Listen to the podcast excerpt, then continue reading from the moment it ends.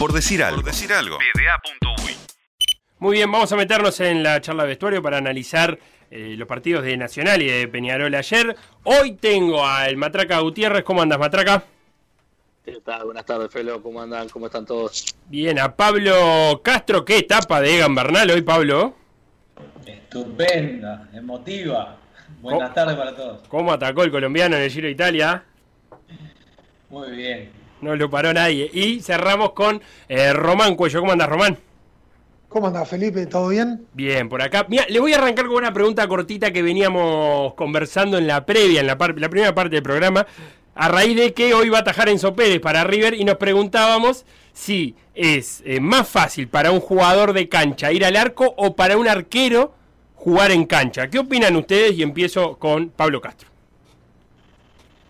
Bueno, eh, para mí es, digo, porque, porque lo manifiesto con la experiencia personal, es más sencillo yo, adecuarme al arco como jugador de campo que el, golero a, la, cancha en sí, por, por, rol, ¿no? Y por conocimiento y quién no ha jugado en, en, los, reducidos, rondos, o Chiveo a jugar a atajar, una noción tiene y siempre sueña con, con disfrazarse de eso y tener la oportunidad, pero creo que es más, es más, más, más fácil, más sencillo para el jugador de campo adaptarse.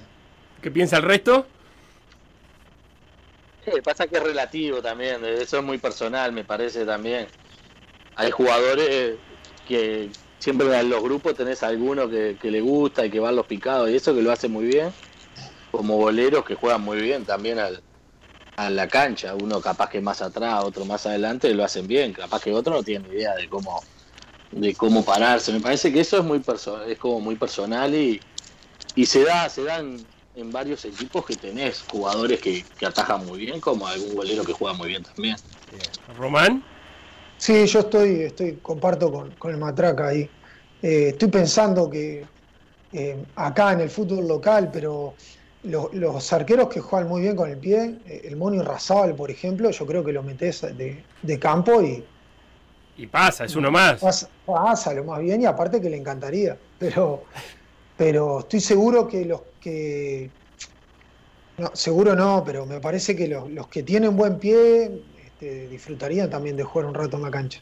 Bien, bien, bien, bien. Así que van por el otro lado. Mirá, eh, van por el otro lado porque la va más parejo, por lo menos. Eh, no fui tan vapuleado como la audiencia. La audiencia sigue pensando, por rotunda mayoría en la encuesta, que es mucho más fácil que un jugador ataje que que un golero vaya a la cancha. Pero los que saben están divididos.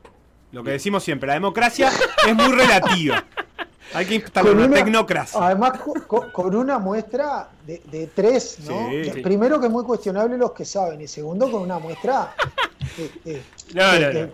Por, suerte no, estudió, sí, no estudió estadística, Sebastián, porque si no era más complicado. Vamos a meternos en, lo que nos convoca y eh, vamos a empezar hablando de Nacional ayer. Quiero que me cuente, porque yo estuve acá trabajando en la transmisión de Por Fútbol viendo Peñarol River. Entonces, lo primero que quiero que me cuenten es cómo se paró Nacional, cómo paró Capucho a, Nacional ayer. Empiezo con el Matraca. Y Nacional se paró con 4-2-3-1, a mi gusto los jugadores de cancha, sabés, que jugó Gabrieli, sí, Corujo Méndez, Piris Neves, Alessandro un poco más suelto, Fernández haciendo un poco la banda ahí por izquierda, y Ocampo por derecha y Vergesio un poco más solo arriba. Eso más o menos fue el dibujo, después como hablamos siempre, las fichitas se mueven y hay jugadores que, que tienen más tendencia a una cosa, a otra, pero más o menos el, el equipo nacional se para así. Bien, Pablo, ¿lo viste así? Sí, eh, eh, ahí como dice Matraca, ¿no? Eh, Gonzalo, y ese, es, ahí sí, sí, apoyo el 100%, que es el tema de los movimientos que generan después en la cancha. por momento el, posicional el volante interno era Piris y Neves que ayudaba y acompañaba más al, ataque. Y por, por, momentos miraba un 4-4-2, por momentos un 4-1-4-1. Este, eso es lo que vi. Pero sí, hablando en bloque, es como que una tendencia buscando seguridad nacional para mí en fondo, que a mi criterio no no la encuentra eh, los bloques siempre bastante replegados, entonces eh, así lo vi y tratar de obviamente explotar las bandas, pero básicamente ahí comparto con, Gonzalo y, nada, por ahí la vi. Bien, Román, eh, bloque bajo de Nacional, 4-2-3-1, ¿también viste eso? Vi, vi lo mismo, vi lo mismo. Bien, ¿y eso funcionó? ¿Dio resultado eh, para, para, el partido, para el trámite? Bueno, eh, sí, dio resultado. Católica estaba parado 4-3-3. Entonces, los dos sistemas como que son encajan perfectamente, digamos, ¿no? Cada uno tiene su, su par o su oponente directo, ¿no? los tres del medio el 1-2 de Católica con un 5 y 2 interiores encaja perfecto en el 2-1 de Nacional. Por las puntas laterales y extremos de cada equipo están emparejados y cada equipo tenía un defensa más que, que el centro delantero rival, que ahí estaría la desventaja. Entonces, cuando son partidos que se dan así, son partidos muy parejos, que la diferencia la puede hacer alguna jugada la puede hacer algunos jugadores que ganen sus duelos o los jugadores que salgan de su zona para hacer superioridades en otras zonas, ¿no? O sea, a Nacional le funcionó. Bien, y Por lo menos en una parte le funcionó. En la parte de limitar al rival. Sí. Bien, y, Nacional jugó, una de las dudas que teníamos en la previa era que si, con esta formación iba a intentar eh, salir jugando desde abajo o, más bien buscar pelota, pelotas largas a Vergesio. ¿Cómo, ¿Cómo lo hizo eso Nacional? ¿Pablo Matraca, cualquiera de los dos? Gonzalo, dale Gonzalo. No, la final intenta, por el momento se le complicó por la presión de, Católica, pero teniendo a Neves ahí, que es un jugador que, sabemos que, maneja muy bien la pelota a la mitad de la cancha, siempre intenta, intenta jugar y salir, y salir con, un juego eh, con pelota dominada. Eh, que hablar como hablamos siempre, a veces se complica, se hace un poco más difícil y, se juega un poco más directo, pero la tendencia nacional, teniendo a Neves, teniendo a Alessandro, teniendo ese tipo de jugadores, es buscar es buscar jugar, a veces el equipo rival no te deja, ¿no? Y, ayer por momento perdió, perdió mucho la pelota, Católica le sacó la pelota y, y le costó a Nacional en ese sentido, parece. Pablo. Sí, lo mismo, lo mismo, lo mismo. Este, viendo las características y viendo los, los, elementos que pone Nacional, no, no, no, hace pensar otra, otra, otra idea de que el juego sea, sea por ese medio. Este, sí comparte, como dice Gonzalo, que cuando el rival de turno eh, se apodera el balón, ahí es cuando Nacional se, los bloques se van muy atrás, creo porque les cuesta mucho recuperarla, sobre todo por esas características que tienen miedo de medios adelante. Este, pero sí, creo que todas las características de esos jugadores son para que el equipo sume pases, conserve el balón y ataque por ese medio. Bien, y con la salida de Alessandro el segundo tiempo, ¿qué, ajustes se, vieron, Román? Bueno, lo que pasaba en el primer tiempo es que el 5 de Católica, va, el que jugaba de volante central, el que jugaba con el 8, Saavedra, e, era el que quedaba un poco más liberado porque Alessandro este, obviamente por un tema de edad no lo podía seguir toda la cancha. Entonces, eh, en el primer tiempo Católica entró un par de veces con Saavedra y ahí desajustaba a, los dos mediocentros de Nacional. que no le pasaba a Católica porque los tres de arriba sí corrían bastante. Por eso es que lo, que, lo que comentaban ¿no? Gonzalo y Pablo, que se le, se le complicó más la salida en el primer tiempo a Nacional que a Católica. Eh, en el segundo tiempo, con la entrada de Treza, pasa a Leandro Fernández eh, ahí a, la, posición de enganche donde estaba Alessandro y ahí sí ya este, pudo controlar defensivamente muchísimo más. Eh, de todas maneras, después Católica eh, tuvo la pelota, pero sí Nacional ya sí, Católica emparejó muchísimo más la, estructura esa, ¿no? No, queda. Leandro Fernández bajaba bastante con Saavedra, entonces no dejaban eh, ningún volante libre, eh, lo que hacía que Católica tuviera que, bueno, bajar alguno de los volantes a, hacer la salida de A3, este, bueno, eh, a Nación, podían hacer la salida, pero lo que hacía es que le sacaba un volante de mitad de cancha a Católica, entonces el que sobraba en inicio después faltaba para construir. Y ahí Nacional se sintió cómodo, armó el bloque denso, como todos los equipos uruguayos que defensivamente este, son, son buenos en los duelos, ¿no? Ganó muchísimo duelo defensivo y a Católica se le, se le complicó muchísimo para entrar. Hablemos un poco del, gol de Ocampo, que fue una transición rápida, un, contragolpe eh, muy bien ejecutado. Eh, es muy bien lo que está muy bien todo lo que hace Ocampo, pero me parece que es fundamental, y yo le pasaba una foto de un momento, eh, los que acompañan a Ocampo para, para fijar o para darle opciones y que en algún momento la defensa de Católica, que en número era más que la de que Nacional, 4 contra 3, terminó siendo ese contragolpe, 4 Católica, 3 Nacional, pero eh, se desordenara pensando también en, las opciones de, descarga de, Ocampo. Eh, ¿Dónde estuvieron las claves de ese, de ese buen contragolpe? Empiezo por Pablo. Bueno, eh, primero yo trato de, leer esa situación como, un conjunto, como siempre, de cosas que es del fútbol, ¿no? Juego de oposición y ver bajo esa mirada. Entonces, un córner a favor, que ya hay un, hay, una, hay un mal despeje, un mal de posicionamiento defensivo de los dos, que hacen las, la, de afuera del área, que es la clásica, cortan mal, sin tener en cuenta, o, teniendo en cuenta, pero no con la, con la intensidad que se debía, que era Ocampo el que iba a recibir esa pelota y que iba a atacar. Este, si es otro jugador de otras características, que es, es lento, pero no, se potencia eso. Entonces, y después, más la conducción, yo veo que se repliegan bien los dos zagueros, ese, ese trabajo para mí está bien. El que hace mal el trabajo es un, un le voy a poner el, título de volante, que es el que se mete derecho, corre de área a área en forma recta. En ningún momento trata de, cortar el paso, pase en, diagonal hacia campo, buscando una falta, buscando eh, temporizar o ralentizar el ataque de él, simplemente corre. Y después el otro error que veo en ese marcador, más allá de todo el talento de Oca, es que en el enganche le, le da la espalda a la pelota cuando, cuando la mague y claro, se pasa en carrera. Ejecuta. ¿Perdón? Se pasa en carrera, se pasa en la carrera con, con ese, cuando engancha se pase, pero le da vuelta y no hay una intensidad para marcar. O sea que todo, creo que la virtud de Ocampo es ir a atacar súper agresivo, conduciendo, pero hay poca oposición mí me llama la atención ese aspecto. Bien, Gonzalo, Matraca, ¿dónde ponemos el énfasis en esa jugada? No, primero lo que me llamó la atención a mí, eh, mirándola, obvio, más de una vez, eh, en principio fue la posición del, rebote de, Católica, ¿no? A mi gusto, por lo menos. Para mí estaba muy, primero muy cerca, muy arriba de la marca en principio. Después se da que que esa pelota sale al segundo palo y que Ocampo se mete para adentro y para mí lo sigue mal a mi gusto.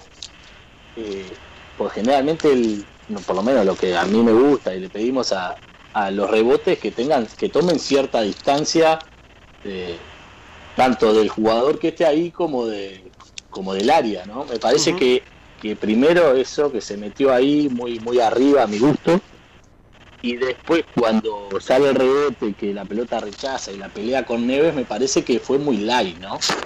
Eh, sabiendo cómo vas a quedar me parece que ahí eh, ah, que tomar otra otra decisión, otra actitud, no puedo cortar directamente pero pero me parece que fue un poco más agresivo de lo que fue.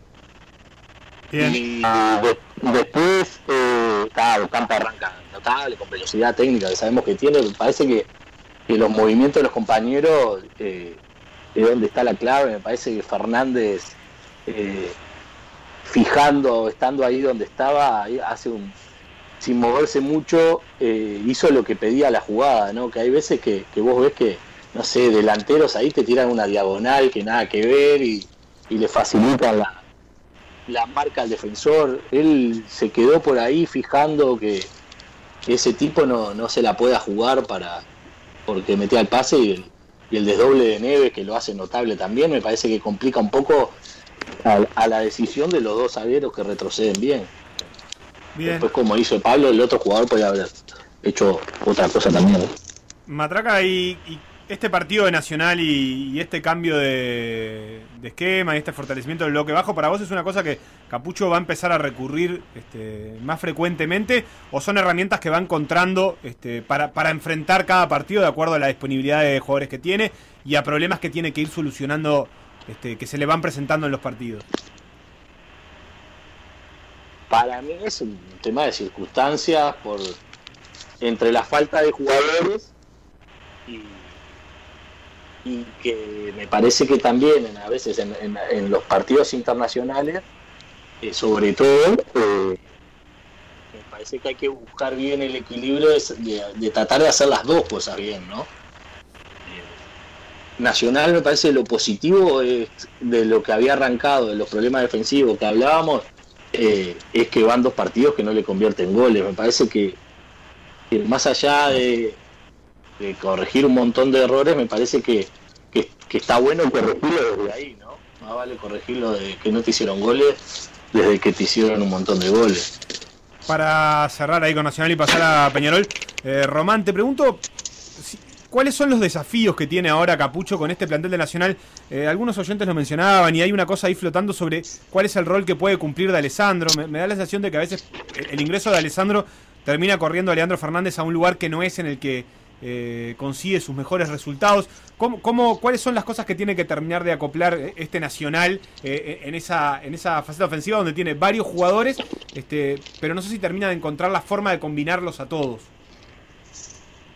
Y bueno, eh, ¿quién dice que hay que combinarlos a todos también, no? Eh, yo qué sé, por definición el, fútbol es un deporte colectivo, no un deporte donde tres o cuatro este, son estrellas y, el resto se adapta a, cumplir con, lo que ellos dejan libre. Me parece que en el juego del equipo eh, ayer de Alessandro en el primer tiempo estuvo muy bien ubicado en todo momento, lo que pasa es que no lo pudieron encontrar, que yo creo que ese era el plan, encontrarlo ahí a los costados del 5. No lo pudieron encontrar. Eh, no, me parece que haya sido una...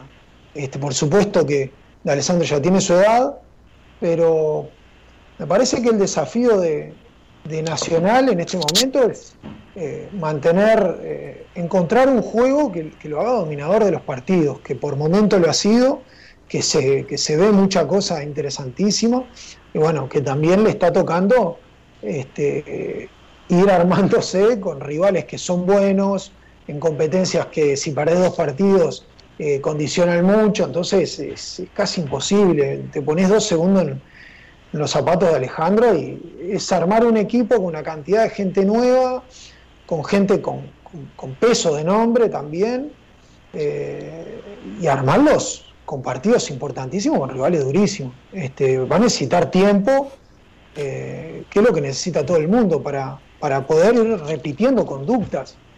Yo sé que es un tema muy trillado y que en la actualidad eh, el hincha no, no tiene tiempo para dar. Lo que pasa que nosotros el técnico lo vive desde otro lugar, o sea, aunque, aunque cualquier técnico del mundo diga, quiero tener el equipo ya funcionando al 100% mañana, eso no, existe en los procesos de aprendizaje, solo existen en la palabra. Podemos decir, no, ta, mañana vamos a tener bien el equipo. Bueno, el proceso de aprendizaje y de adquirir nuevas conductas, lamentablemente lleva más tiempo. Clarísimo, vamos a pasar a, Peñarol, que, sé que no lo vieron, pero le, quiero comentar dos cosas puntuales. Eh, la primera es eh, una situación que se dio. Ayer Peñarol tuvo la pelota, la posesión de pelota fue casi que un arriba del 75% estuvo en Peñarol. Pero había algo que, viendo el partido eh, no supe cómo, cómo podía solucionarlo y es lo siguiente. Peñarol salía desde el fondo en un saque de arco cuando tenía el dominio de la pelota con Formiliano a la derecha, con Trindade en el medio y con Cajelmacher a la izquierda. Y movían la pelota. River Plate presionaba con un jugador solo, que era Dionisio Pérez, el, número 9. Entonces, lo que hacía Dionisio era cuando la pelota iba hacia unos costados, pongámosle Formiliano, él hacía la presión desde el carril central hacia afuera, quitándole ese pase de vuelta a Formiliano. Pero claro, cuando Formiliano avanzaba, se encontraba con un panorama donde eh, un solo jugador de River anulaba a tres de Peñarol, por lo cual era todo en inferioridad numérica. Eh, ¿Cómo se puede resolver e-, esa situación? Para que, para que la salida sea, o sea, para que el, zaguero cuando salga tenga más opciones de pase y, que no solamente un jugador contrario orientando la presión te deje, te deje fuera a otros, otros dos jugadores tuyos. Empiezo con Pablo, si entendiste bien la explicación. Sí, estoy viendo la cara acá del entiendo, es, difícil describirla porque me la estaba imaginando, pero eh, cuando no lo vi no, no, no, no tengo algo claro, pero yo lo que imagino en esos aspectos porque ahí juegan lo, que hablamos siempre. ¿Qué busco yo con ese, con ese sistema o qué busco yo y qué busca el rival eh, como oponente? Y yo tengo que alterar eso que me está poniendo él. O sea, eh, tengo una estrategia, vos me vas a hacer otra, la contraestrategia, entonces yo bajo eso, esas normas del juego debo idear eh, la, forma de vulnerar eso. Entonces yo lo que puedo imaginar es eh, obviamente que si eso quería anular, capaz que eligió a, Formiliano por conducción o porque capaz que de los tres tenían la, orden de, que anule por, no sé, digo, cuestiones de, técnicas de espacio o virtudes de, asistir, que no se engade en ese caso, pero yo buscaría la, forma de que, de que ese, no voy a hacer salir ese bloque, pero sí jugar, poner a mis jugadores entre las líneas de ellos y ahí buscar esos pases. Y si no hay, volver como. si la En este caso estoy imaginando que Peñarol tenía la ventaja, si no me salís a buscar, yo sigo jugando en mi zona. Porque sos vos el que estabas necesitado. Estoy imaginando y estoy craneando lo que puede ser la, estrategia en este caso. Entonces, la necesidad es tuya, tengo que jugar con, el, con, el, con mis puntos, con, lo, con tu estrategia. Entonces, buscaría eso. Estoy imaginando algo, no salís, bueno, yo seguiré buscando la, la, superioridad en mi campo hasta que vos me, me, hagas mover un, jugador de, de, tu zona. Y así seguiremos. Creo yo que puede ser mi visión eh, jugando a, idealizar algo, ¿no? Sí, sí, estamos en, el en la fase teórica, digamos. Román, eh, con esta situación, ¿qué, es lo que te parece a vos?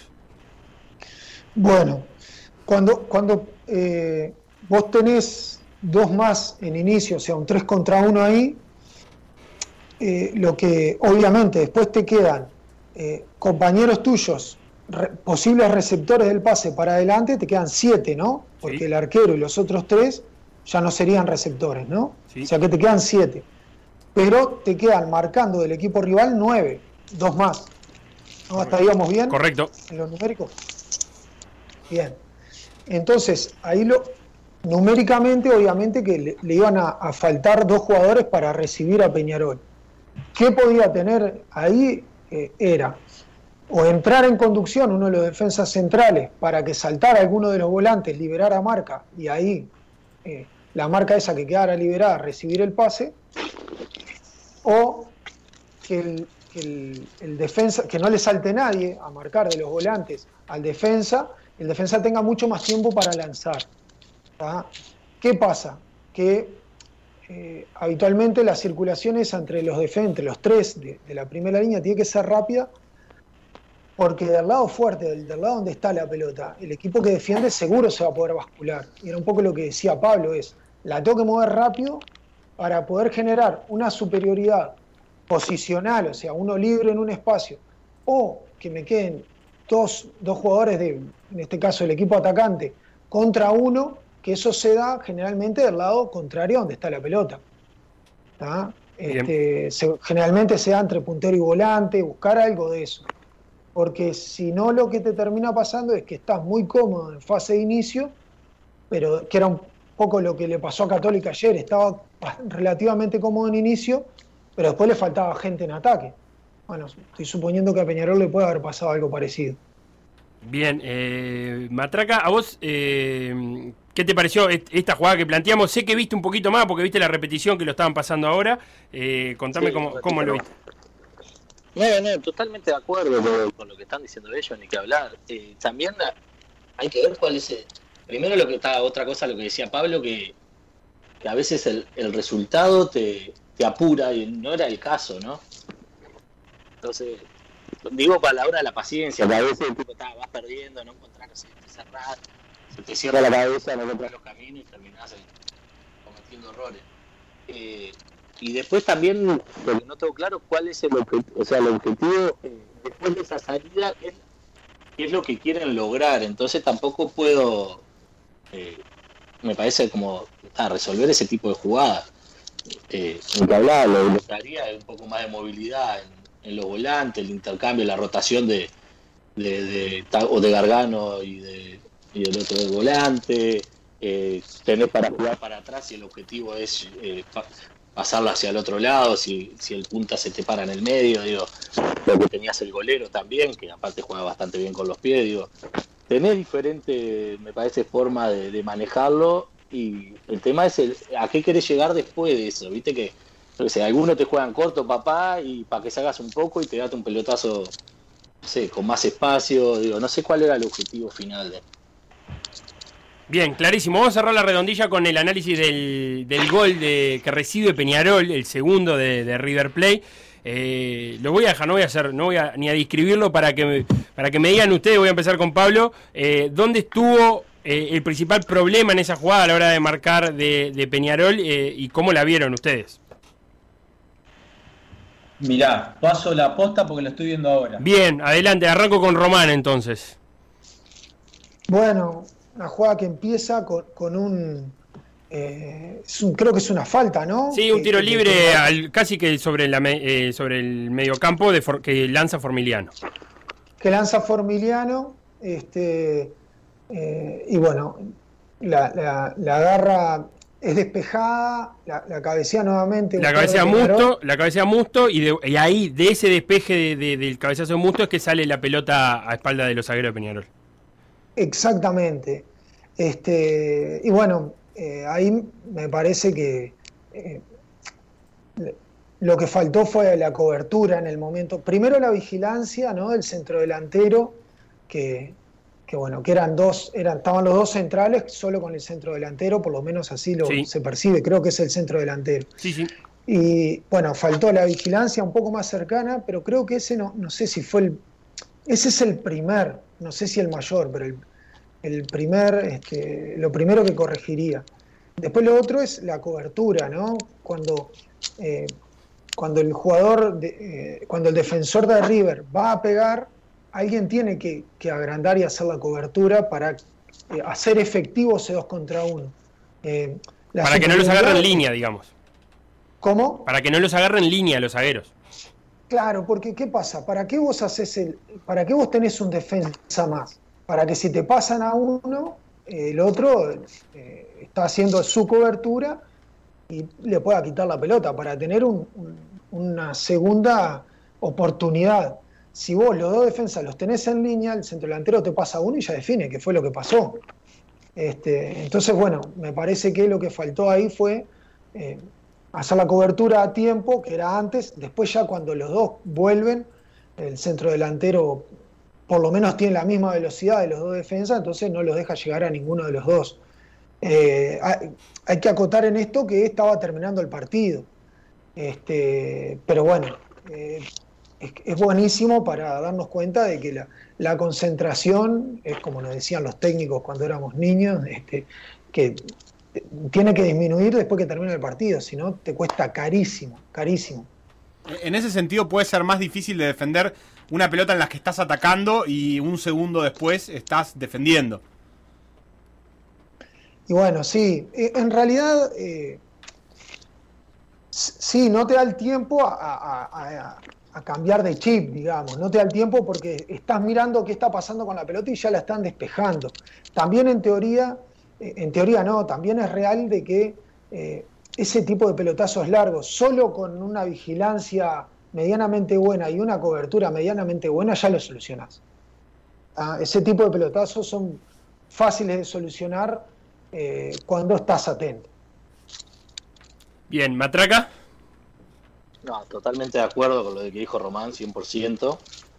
Eh, a, veces se da, nosotros sentíamos mucho, ¿no? Que el jugador eh, se quiere mirar la jugada, quiere mirar el gol, el defensa. Nosotros decimos, no, no los queremos de hincha, ¿viste? Le decíamos, no los queremos de hincha. Igual después lo ven en la repetición, lo ven en la tele, vos mirás, vos mirás al delantero, mirás, tenés que estar en todos esos detalles, porque un detalle te cuesta, eh, es plata, es gloria, es Digo, son pequeños detalles que te pasa lo que te pasó ayer y te querés matar, porque seguro lo, hacen 100 veces por partido y lo hacen bien y, y justo esa pelota y, te mata, te mata, te liquida, eh, cambia muchas cosas. Eh, entonces, el tema, como decía Román, de la concentración es súper importante, pero lo vemos en el alto nivel, ves, ves errores en la Premier, en la Champions, que vos decís, pa, loco, este jugador, ¿cómo comete ese error de, de concentración y tal, pasa, pero pero está, no tendría que pasar,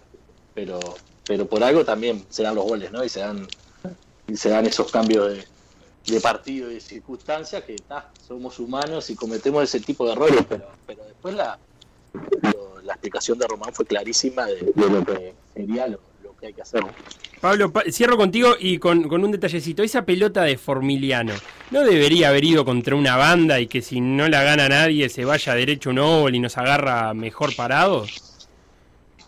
No, yo, yo quiero defender un poquito a Formiliano porque si no le vamos a dar, pero no, porque, porque estaba mirando el gol y estaba, porque nos podíamos haber ahorrado esto y cuando veo que rechaza el, antes del, zaguero de, River, es Musto, dijiste que... Sí, el cabezazo de Musto. Musto la tenía para bajar de pecho y decide cabecear, sí, estamos de acuerdo. Con un, con, un, con un grito ahí, capaz que no hablábamos del gol de River, pero quiero decir que hay cosas previas que suceden antes de, los goles, a favor y en contra. Hmm. Suceden muchas cosas y no es, no es, no es, obviamente que la imagen pasa al resumen y veo el gol zagueros corriendo hacia nuestro arco, nunca se debe hacer eso, o esperemos nuestro equipo que no, que corran a, nuestro arco, no, no, queremos nunca, porque el delantero va con el arco entre ceja y ceja y va a definir, pero para darle un poquito más de, análisis de eso, nosotros capaz que con unas palabras, el fútbol uruguayo se caracteriza por comunicarse mucho, no sé, estoy hablando desde acá de mi casa, un atrevido, pero eh, bajala y jugá y, capaz que nos ahorramos todo eso, pero nada, este,